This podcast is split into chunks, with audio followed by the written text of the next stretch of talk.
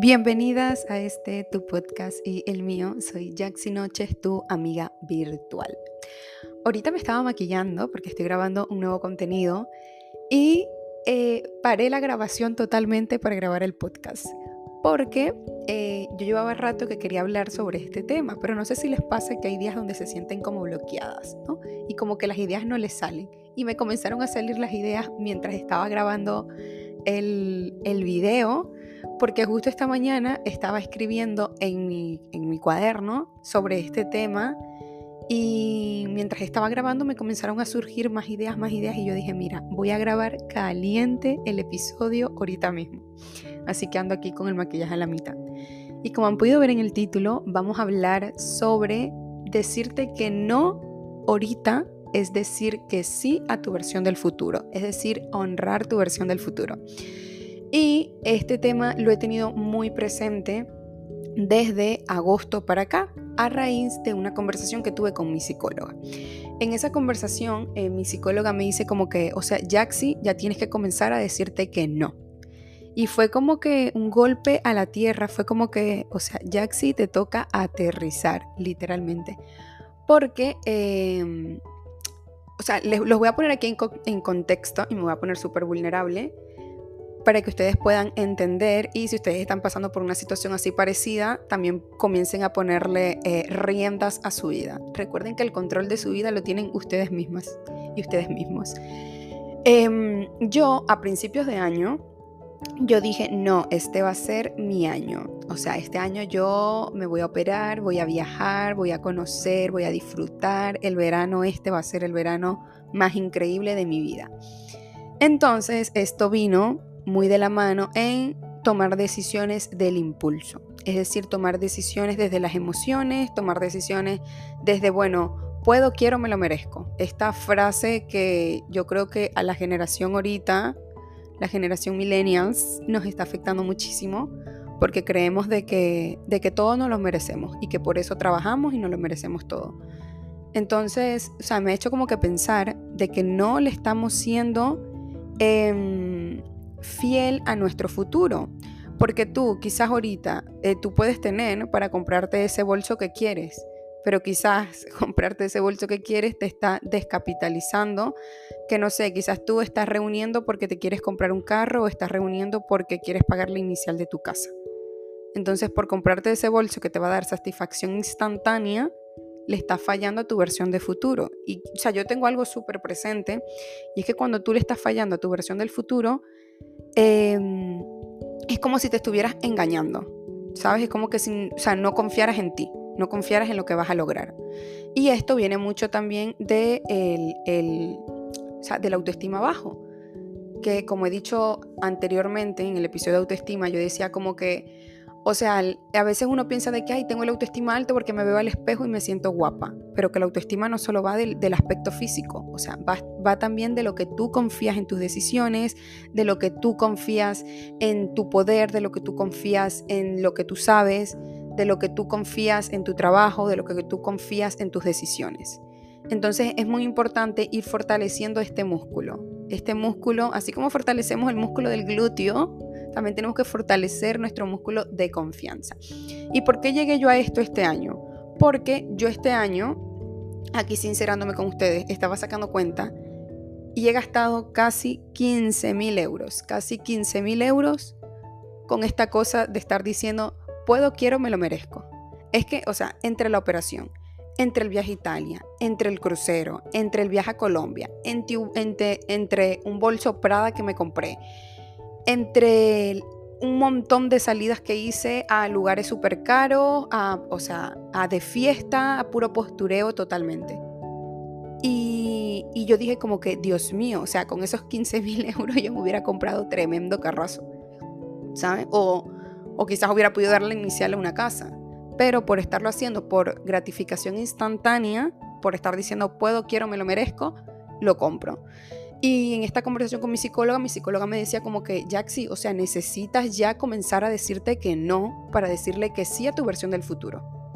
Ella me, bueno, en realidad ella me dijo, tienes que comenzar a decirte que no, ya, porque hasta cuándo.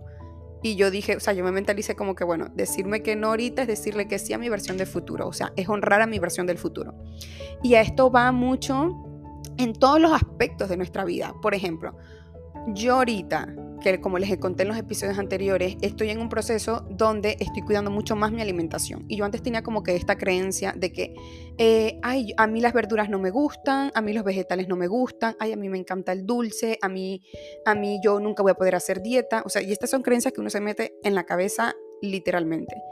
Chicas, y yo ahora, o sea, yo ahora me como mi ensalada súper rica, eh, me como mi pescado a la plancha, mi pollo a la plancha, mi, o sea, y literalmente estoy comiendo súper rico y tampoco siento que es como un sacrificio.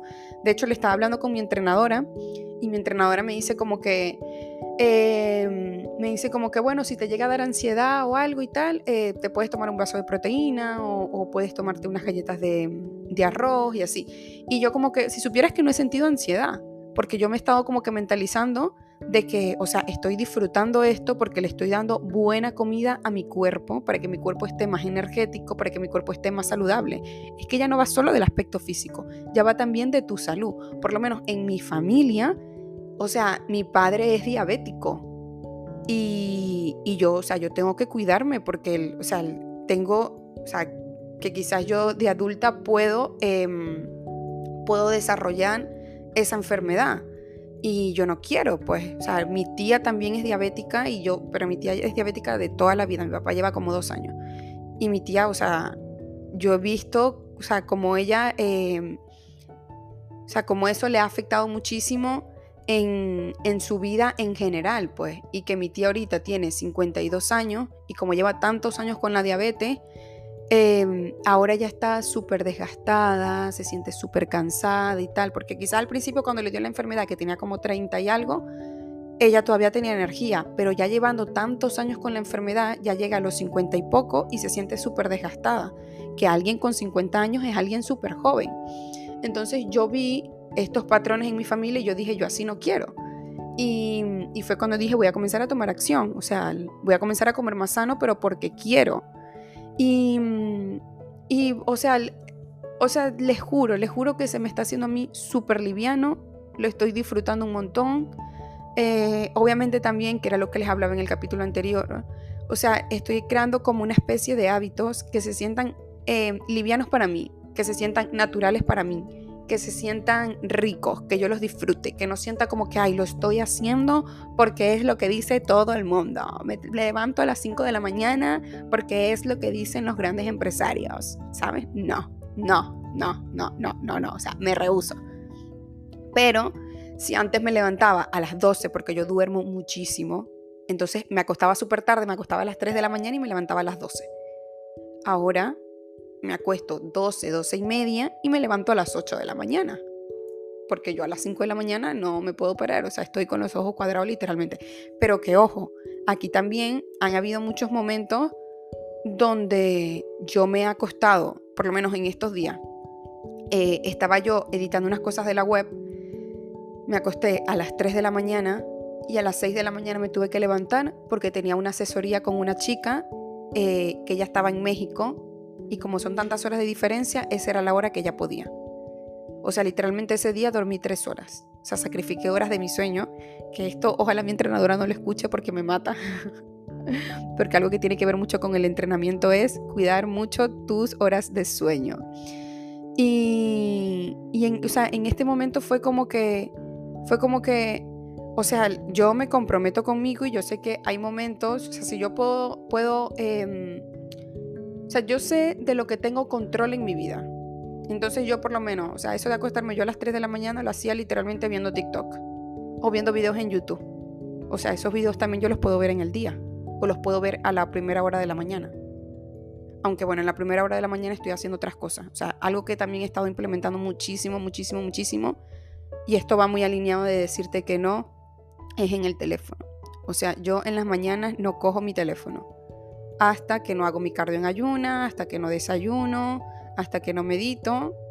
Ya después, o sea, como a las dos horas después que me levanto, es que cojo el teléfono. Que sea ver un correo, que sea ver si hay algún cliente que me está escribiendo o algo.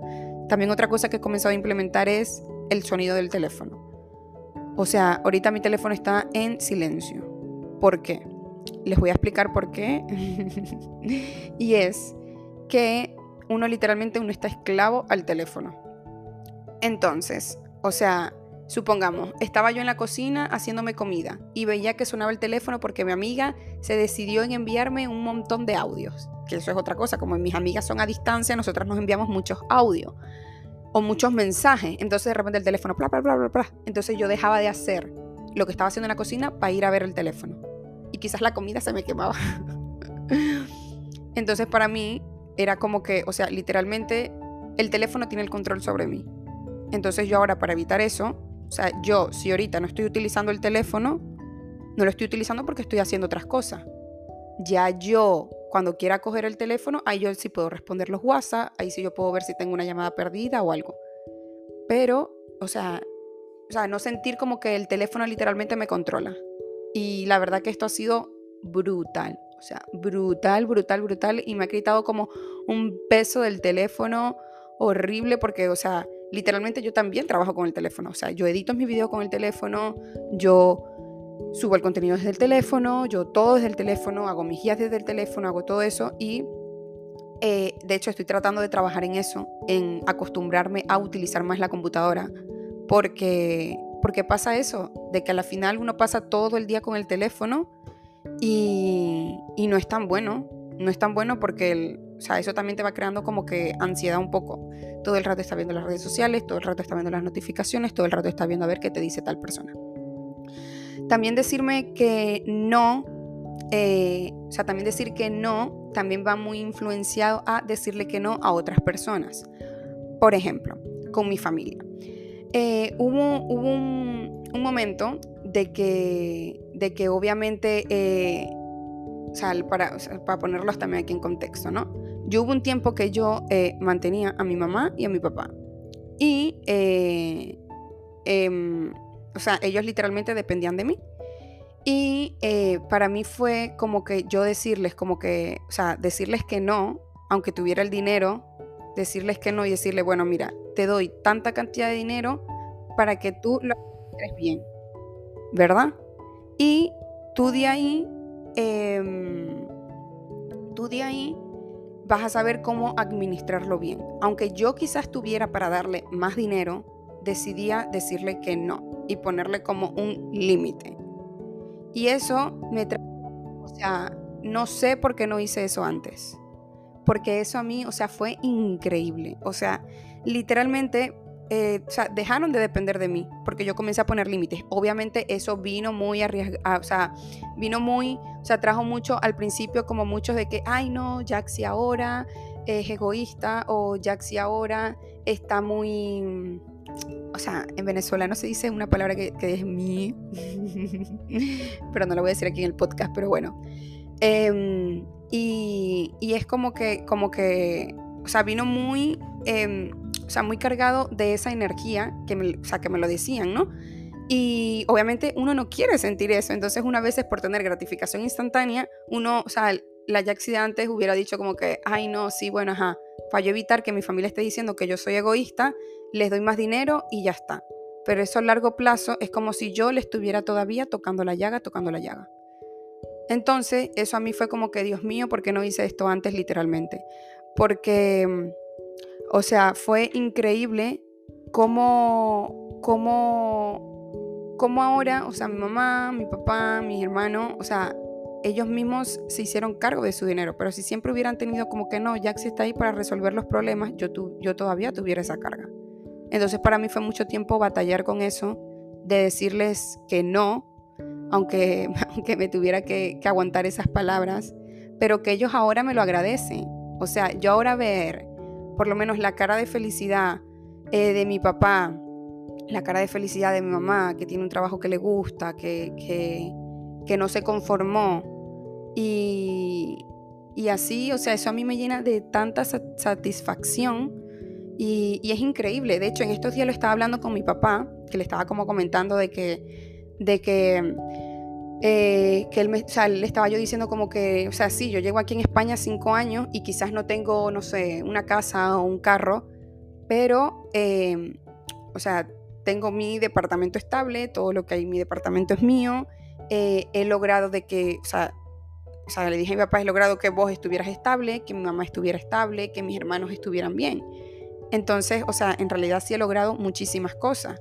He logrado eh, cumplir sueños que yo antes veía súper lejos y, y ha sido como que, o sea, que a veces eso es otra cosa también, de que nosotros a veces nos decimos que sí por tener gratificación instantánea, por tener aprobación externa instantánea. Es decir, em, no, em, yo me voy a comprar este carro, un Mercedes, aunque esté hasta aquí para pagarlo, pero bueno, la gente va a decir, no, mira, a le está yendo súper bien porque tiene un Mercedes. Pues no, pues no. O sea, yo cuando me compro un carro, me voy a comprar un carro súper barato, porque para mí ahorita no, no es una prioridad tener un carro de alta gama. Quizás más adelante, obviamente, eh, para allá vamos. Pero ahorita no es una prioridad. O sea, yo ahorita lo que necesito es lo básico. Un carro que me lleve, me traiga y que funcione bien. Y ya está. Entonces es sumamente importante de que aprendamos a decirnos que no y a saber tomar decisiones, a no fallarnos a nuestro futuro porque eso va a aumentar la confianza en ti. Y yo les cuento todas estas experiencias, como les digo, para que ustedes también se las tomen como inspiración, para que ustedes también puedan decir, uy, a mí también me pasa eso. Pero no desde el, o sea, no quiero que lo vean como desde el victimismo, sino como desde que, o sea, yo tengo el control de mi vida, yo puedo tomar acción, porque, eh, o sea, también es como que o sea, si estamos todo el rato diciendo, ay, yo puedo, quiero, me lo merezco, o ay, porque tal persona está haciendo esto, yo también lo voy a hacer, a la final no estás viviendo tu vida. Estás viviendo la vida de los demás. O sea, estás viviendo la vida que quieres que los demás vean de ti. Entonces, o sea, es sumamente importante de que, de que comencemos a tomar conciencia y saber a qué nos decimos que no. Por lo menos, algo que me acaba de pasar esta misma semana. O sea, yo, yo literalmente estoy ahorita batallando todavía con eso como que, o sea, me quería retocar los labios, ¿verdad? Y le digo yo a, la que me hace a mí los labios, que de hecho es mi clienta, o sea, es retop ella, me encanta, me encanta, me encanta, me encanta. Y mis labios en realidad no están mal todavía, o sea, me aguantan. Pero yo me los quería hacer porque me los quería ver más gruesos. Entonces ella me dice, sí, tal día y tal, puedes, no sé qué. Y yo le digo como que, le digo como que, bueno, sí puedo. Pero después lo pensé bien y dije como que ya, o sea, en realidad necesitas hacerte los labios ahorita o lo estás haciendo por gratificación instantánea.